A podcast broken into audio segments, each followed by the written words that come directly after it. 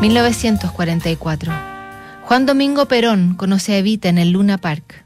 En Italia hace erupción el Vesubio. En medio de la Segunda Guerra Mundial, Londres es atacado fieramente por la Luftwaffe.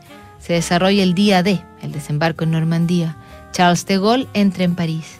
Ese mismo año, el piloto de la Fuerza Aérea Francesa y autor del Principito, Antoine de Saint-Exupéry, le escribe una última carta a que ha nacido su no correspondido amor, una joven de 23 años, casada y embarazada, cuyo nombre se desconoce hasta hoy.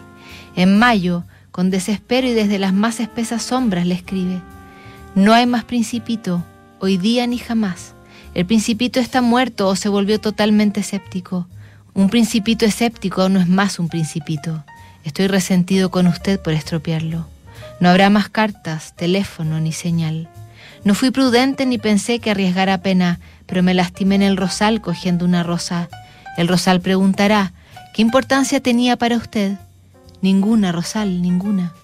Nada importa en la vida, no más vida. Adiós, rosal.